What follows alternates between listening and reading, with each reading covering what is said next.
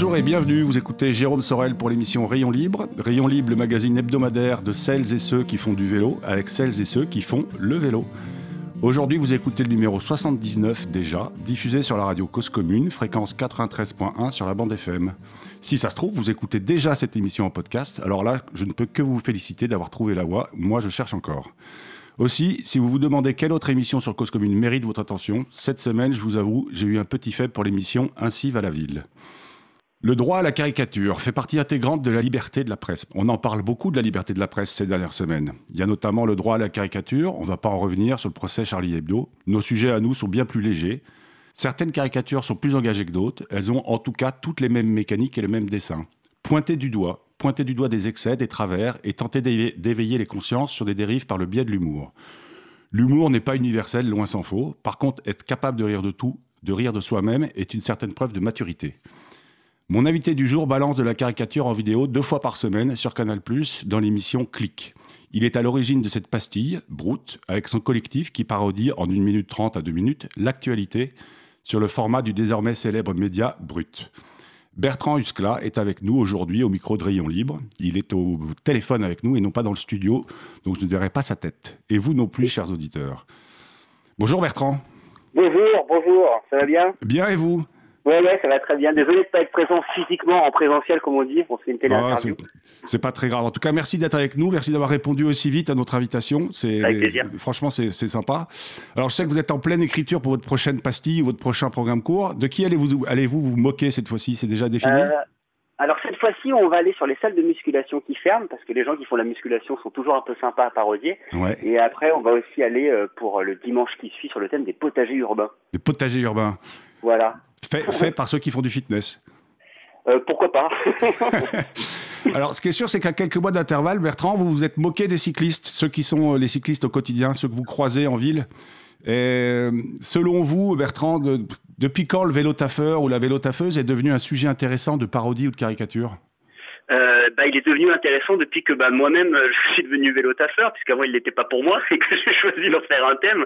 Je pense qu'il est présent depuis très très longtemps parce que moi ça fait longtemps que je suis des vélo taffeurs en vidéo parce que j'ai une espèce de passion du road rage comme on dit sur internet qui font les gens qui s'engueulent et il se trouve qu'en vélo bah, ça part souvent assez vite et c'est en général un peu plus marrant de ce que je vois que ce, que peut, ce qui peut se passer en moto ou en voiture qui peut être un peu plus violent. Et euh, moi-même, euh, bah, ayant pris le chemin euh, du vélo pour aller à mon travail, j'ai été témoin et parfois même responsable de ce genre de situation. Donc c'est pour ça que je voulais en parler. Mais, mais on l'a vu d'ailleurs dans la première vidéo que vous avez sortie au mois de janvier. Vous êtes responsable de tout. C'est moi, moi, moi et les autres après. C'est ma faute, c'est ma faute. Mais en fait, si je me fous de la gueule de celui qui a vélo, c'est avant tout parce que je me fous de la gueule de moi. Euh, J'essaye d'avoir une certaine objectivité, de respecter les feux et de passer les gens. Mais il y a des moments où je suis un con comme un autre, en fait. Je suis un humain comme un autre. Et en fait, j'ai moi-même constaté le changement de piéton à vélo. Euh, quand j'étais piéton, en fait, les vélos étaient tous des cons. Maintenant, c'est l'inverse. Ouais, et, et, alors, c'est intéressant. Vous, vous étiez avant, vous étiez piéton et transport en commun, et vous êtes mis au vélo? Exactement, c'est comme ça que ça s'est passé.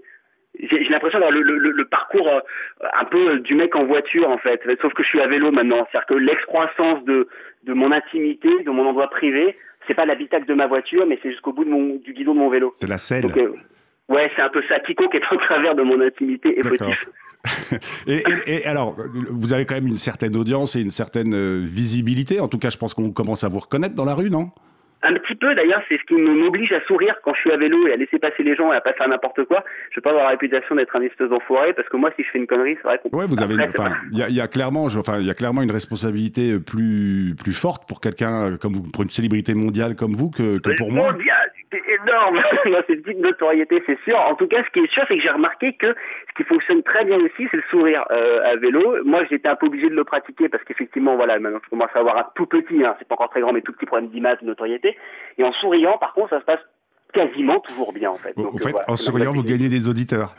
Peut-être, finalement. Je, en passant, je dis abonnez-vous. Abonnez-vous. Parce que, en fait, Brute aujourd'hui, c'est, alors, c'est ce que je disais, c'est sur l'émission Click sur Canal+, c'est ça? Exactement. Et vous avez une chaîne YouTube Ouais, moi j'ai commencé sur YouTube il y a 5 ans et ça fait maintenant 2 ans que le programme Brut a intéressé Canal+. Et après avoir testé en digital, l'a intégré dans l'émission Click. D'accord. Et alors, votre dernière saillie, là, une femme à vélo, toute une expérience qui est visible bah, clairement sur votre chaîne YouTube ou sur les réseaux sociaux. dresse un portrait peu, peu amène des usagers masculins. En fait, la question que je me posais, c'est est-ce que c'est vous l'auteur ou est-ce que c'est Pauline Clément qui vous a donné le plus, le plus d'inspiration? Ça a été un petit peu des deux. elle, est à vélo, elle aussi bah oui, en fait, c'est en gros du vélo avec elle. je, me suis rendu compte qu'on avait quand même des rapports différents à l'espace public, euh, notamment plusieurs fois où bah, moi je suis devant, j'ouvre la route, elle est un petit peu derrière, elle a un peu euh, plus peur. Euh, je dis pas que les femmes sont comme ça, en tout cas elle est comme ça, et ça a été une base de réflexion en me disant bah alors est-ce qu'il y a une différence? Est-ce que l'espace urbain et est-ce que les pistes cyclables sont genrées? Et en allant chercher un peu quelques études, et bah c'est vrai qu'il y a des statistiques assez intéressantes qui tombent. Il y a une vraie réalité de ça. Ah bah oui. Et euh, le pari, en fait, nous ce qu'on fait tout le temps avec Brute en général, c'est qu'un sentiment, on essaie de le vérifier avec deux trois études, et après on tente euh, de lancer le message. Et s'il est relayé, c'est que le message était bon. Alors là, quand vous dites que la piste cyclable est genrée, j'en connais quelques-uunes qui vont être tellement contentes d'entendre ça. Euh... bah, non, non, mais... Les pistes cyclables sont genrées, les, les, les, les, accidents le sont aussi. Ouais. Euh, et, et c'est au-delà de dire euh, Enfin, je vais pas non plus rentrer dans les polémiques de est-ce que, euh, la masculinité toxique se porte bien en se tuant à vélo. C'est pas trop là-dedans que je veux aller.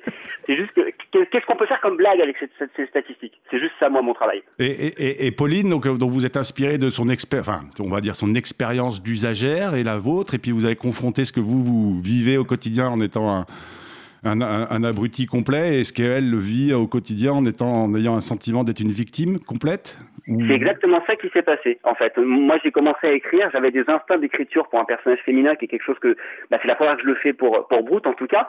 Euh, et comme il y a un côté un peu chronique, un peu édito avec ce programme, du coup, c'était un peu un risque parce que, bon, euh, prendre le point de vue d'une femme, je ne sais pas si c'est euh, mon rôle aujourd'hui, mais en le faisant en collaboration avec Pauline, mes résonances, elle l'avait fait passer par son expérience et on arrivait sur des entre-deux.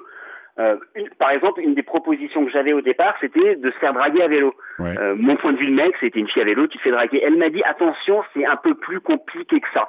Il peut y avoir un rapport d'intimidation, d'humiliation. Peut-être que derrière, il y a une volonté pourquoi pas de séduire, d'avoir un numéro, du moins d'établir le contact, mais c'est plus un truc aussi clair euh, que ce qu'il pouvait y avoir avant. Et là-dessus, on est arrivé sur cette séquence où juste elle se fait emmerder par une voiture qui arrive Ouais, à son niveau pour lui discute parler. avec, euh, qui discute avec euh, une discussion qui est pas ouf, non, les questions qui sont pas ouf non plus. Exactement, exactement. Et c'est elle qui m'a fait part du rapport d'humiliation, de galérer dans une côte et que les mecs en profitent pour dire allez, juste ça. Bon, on m'a jamais dit allez à vélo. Ouais, parce que vous êtes devant. Ouais, c'est ça. Et, et Pauline, elle est, elle est en vélo électrique aussi ou? Elle est en vélo électrique euh, aussi, mais sincèrement, elle le prend euh, pas beaucoup, euh, bah, bah, pour toutes les raisons qui sont énoncées dans le programme. Euh, à plein de moments, elle dit non, j'ai pas la force de le prendre, ça me, Ah ça me ouais. demande trop de, ça me fatigue trop. Elle revient avec des, c'est son ostéo qui lui arrive à lui trouver des points de. Elle est comédienne aussi, elle va beaucoup voir son ostéo, elle a un rapport particulier avec eux. Nous, les comédiens, on a des rapports avec nos ostéos. Mais effectivement, le, le- le vélo lui crée des points de stress en fait, parce que c'est quelqu'un qui est très stressé par le, le bruit ambiant, euh, D'accord. la- la- l'agression, la, la- la violence d'avoir une voiture qui nous talonne ou des trucs comme ça. Mais alors, euh, donc elle, elle est, donc c'est à dire quand elle est pas à vélo, elle est dans les transports en commun? Exactement. Et vous, euh, en fait, ce qui est intéressant, c'est quel, quel a été l'élément déclencheur? Est-ce que c'est le, le- le confinement ou le déconfinement ou c'est autre chose qui vous, qui, c'est une prise de conscience? Je sais pas. Ou c'est euh, vous avez écouté Anne Hidalgo? Que- que- Qu'est-ce qui vous a fait vous dire tiens, je vais me mettre au vélo Euh, je pense que moi, ce qui m'a mis au vélo, ça a été l'utilisation du Vélib. Ouais. Et, euh, et quand il y a eu l'appel euh, d'offres et qu'il y a eu le remplacement par cette euh, Smovengo, je sais pas comment ça s'appelle, cette espèce de start-up qui a fait qu'il y avait plus de Vélib en fait, Oui. bah, je me suis dit bah, je vais peut-être prendre le mien. Et, euh, et voilà, ça fait maintenant trois ans que, que je suis à vélo et c'est comme ça que je suis passé à vélo. Trois ans. Donc ça veut dire que vous avez mis allez, deux ans et demi à matu- maturer. je- On peut dire maturer? Je sais pas. à- ouais, ouais, à moi, moi, je mûrir? comprends en tout cas. à mûrir à une, une- un programme court pour, euh, pour euh, de comprendre que vous étiez devenu euh, non plus l'automobiliste insupportable, mais le cycliste insupportable. C'est long. C'est un hein? peu ça. Bah, il faut une légitimité un peu, il faut avoir pratiqué, il faut pas arriver le premier jour et dire moi je suis le meilleur. Mais alors ça veut dire que vous, êtes, vous avez aussi été patron de bar dans, une autre vie? Parce qu'on vous, vous faites souvent du, vous, vous caricaturez souvent à patron de bar? C'est mes vies secrètes ça. je peux pas en parler ici. Faut pas en parler.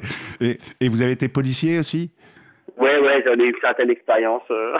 D'accord. en tout cas, c'est, non, ce qui est drôle, c'est qu'effectivement, sur ces, sur ces questions-là, le- contrairement à tout ce qui est... En fait, patron de bar, policier, tout ça, ce sont des...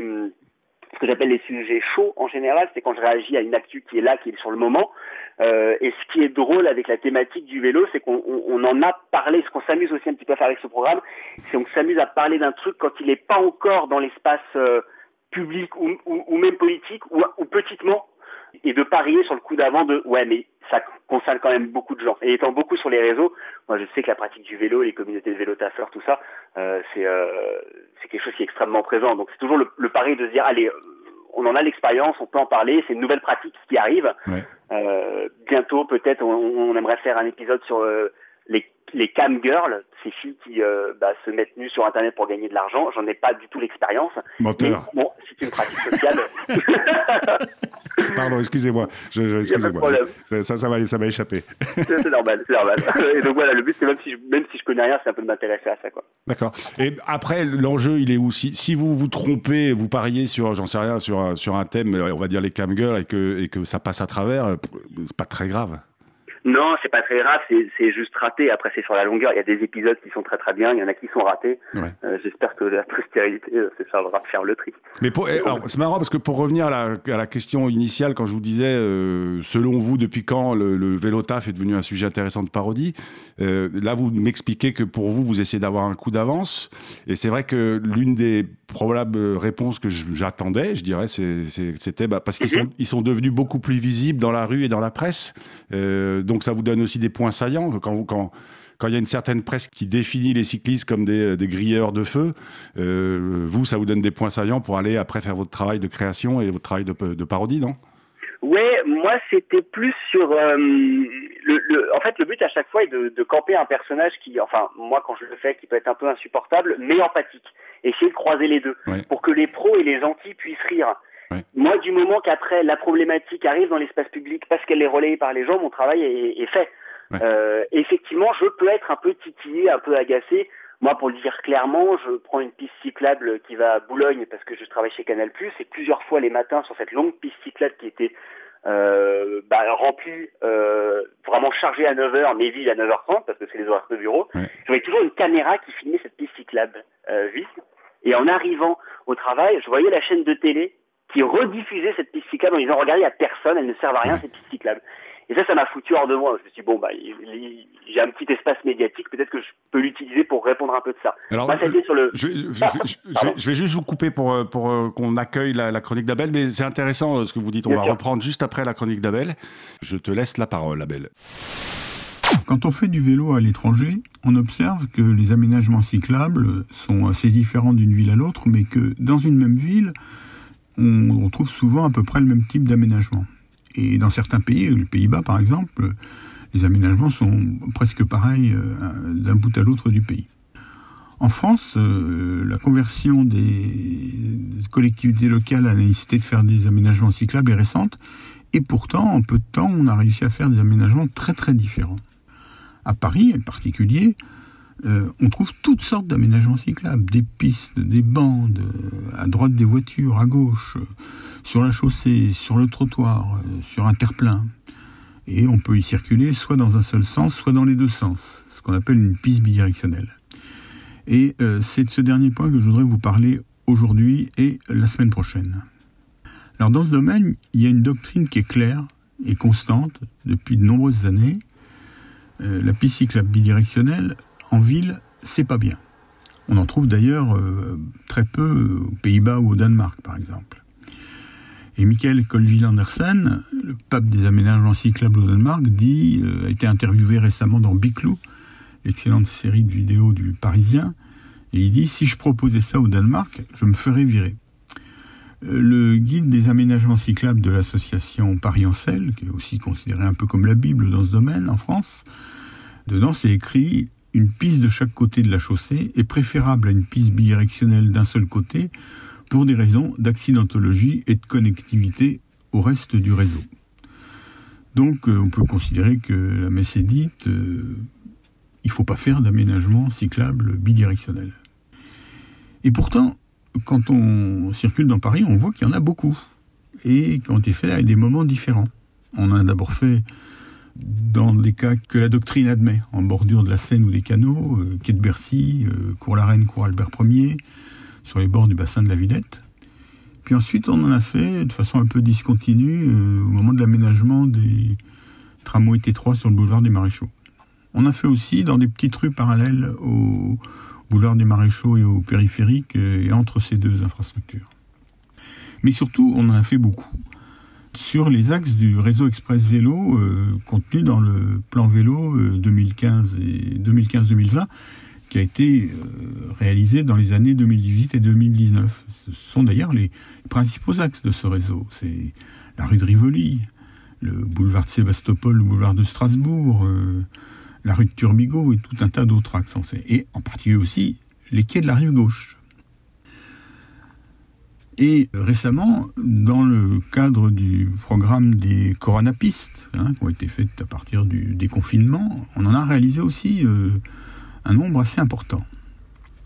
Et ces diverses pistes euh, sont souvent appréciées dans, l'esprit des, cyclistes et du public comme un, un gage de qualité. Euh, un certain nombre de, de néocyclistes, donc qui, qui, font du vélo depuis pas très longtemps, euh, je dirais, ils connaissent quasiment que ça. Ils s'y sont mis au moment où on les faisait. Et les médias en rendent beaucoup compte parce qu'elles sont, sont plus photogéniques et plus télégéniques que les pistes unidirectionnelles. Et donc, euh, les médias ont tendance à les filmer, à les photographier, à les montrer. Euh, ça donne une, une idée euh, assez positive de ces aménagements. Et par ailleurs, euh, les techniciens de la ville de Paris, euh, ben maintenant, ils commencent à avoir une, certaine expérience dans, ce domaine. Donc, ils ont, ils ont appris à les concevoir, à les réaliser, et malgré un certain nombre de défauts qui sont périodiquement relevés par les cyclistes et par les associations, ben, ils sont parvenus à leur donner un bon niveau d'efficacité. Et, d'ailleurs, les associations cyclistes euh, ne s'y sont pas opposées. Elles ont même un peu encouragé euh, euh, dans le cadre des coronapistes. Alors, maintenant, on est au pied du mur. C'est-à-dire que la maire de Paris a annoncé que les coronapistes allaient être pérennisés. Euh, et la question se pose, c'est-à-dire euh, celles qui sont bidirectionnelles en particulier, est-ce qu'on va les, pérenniser sous cette forme? Je prends un exemple. Euh, entre la gare Saint-Lazare et, la Madeleine, sur les rues du Havre et Tronchet, ben, on a réalisé des pistes cyclables, une piste cyclable bidirectionnelle du côté est.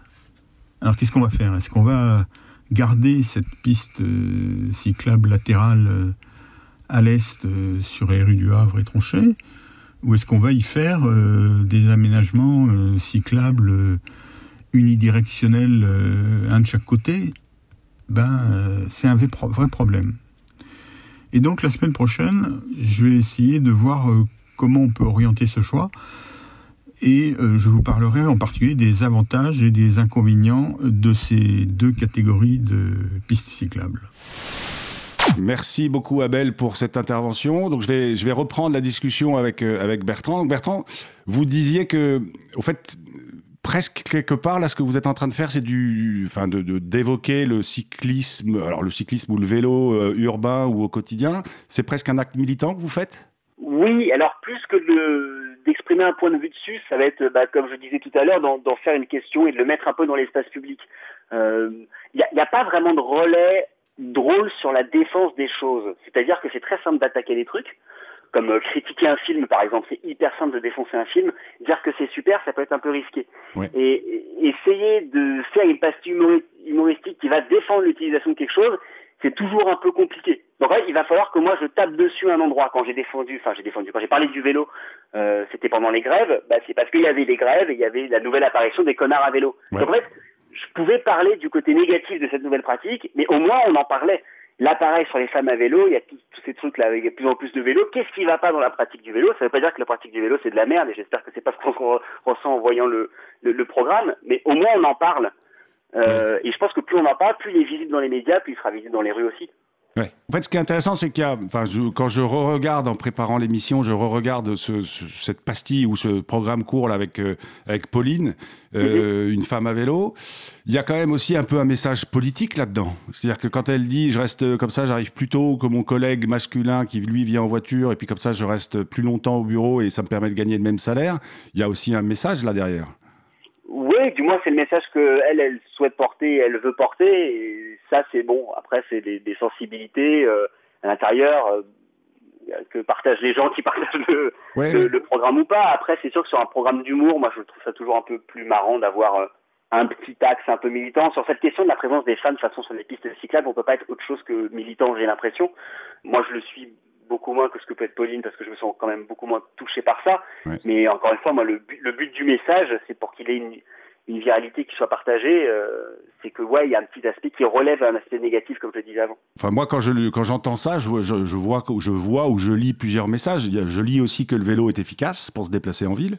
Mhm. Euh, je, lis aussi évidemment l'inégalité salariale homme-femme. Et en fait, j'ai presque envie de dire, d'une manière générale, euh, vos programmes courts sont quand même, il y a quand même des messages politiques assez forts. Quand vous parlez de la chasse, quand vous parlez de la police, etc., etc., vous, vous essayez quand même d'alerter des consciences, non? Ouais, je sais pas, ça me donnait un, un bien grand rôle. oui, mais, vous avez, vous avez un, comme vous disiez tout à l'heure, vous avez une tribune médiatique. J'ai une tribune médiatique, mais j'ai aussi ma propre sensibilité. Et je sais que je sais que parfois je me plante. Je sais aussi que c'est que de l'humour. Moi, les messages qui m'ont fait les plus marrer sur le truc sur la chasse, c'est les chasseurs qui font marrer en fait. Il y a des moments, je sens que quand je deviens trop euh, militant sur euh, un épisode, c'est que je l'ai raté.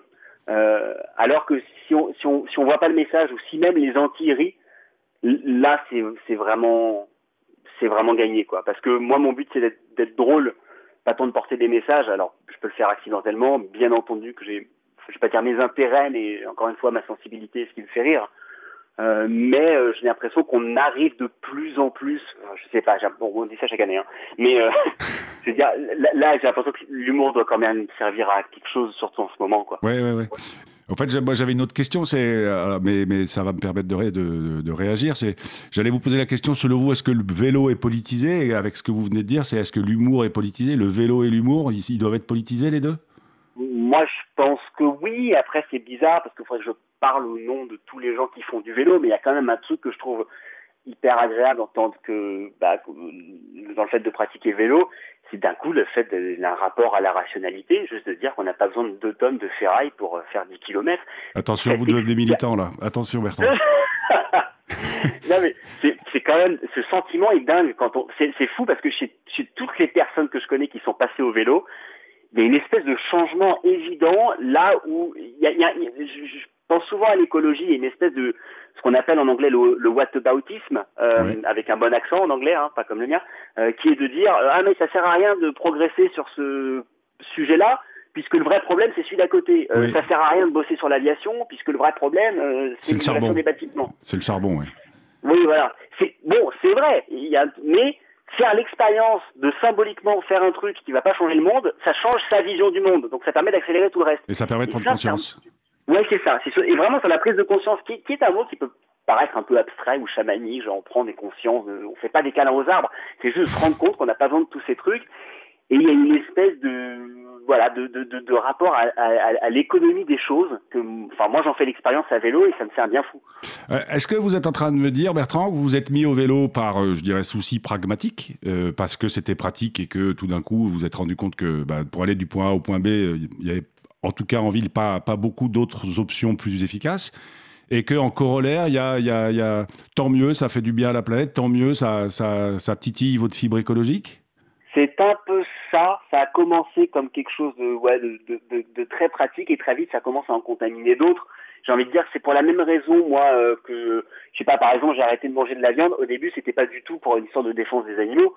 Euh, c'est juste des histoires de, c'était, je, je sais pas, ça va être le 15e scandale dans l'année sur les nitrites dans le jambon. Ouais. Je me suis dit, bon, je vais, je, je vais arrêter. J'ai pas d'argent pour m'acheter de la bonne viande, donc j'arrête, quoi. C'était ouais. un truc euh, très pragmatique, en fait. Et effectivement, après, ça permet d'avoir un autre regard sur, euh, sur les choses sans aller rentrer dans la gueule des, des gens qui s'opposent à nous, mais juste de se dire, ah tiens, c'est une expérience de vie que je conseille aux gens et que qu'ils essayent et s'ils veulent repartir en bagnole ou en manger de la viande après moi j'ai pas de problème avec ça quoi. Ouais. mais juste de, de faire l'expérience du truc c'est quand même assez efficace. Bertrand en, en préparant l'émission j'ai cherché votre âge.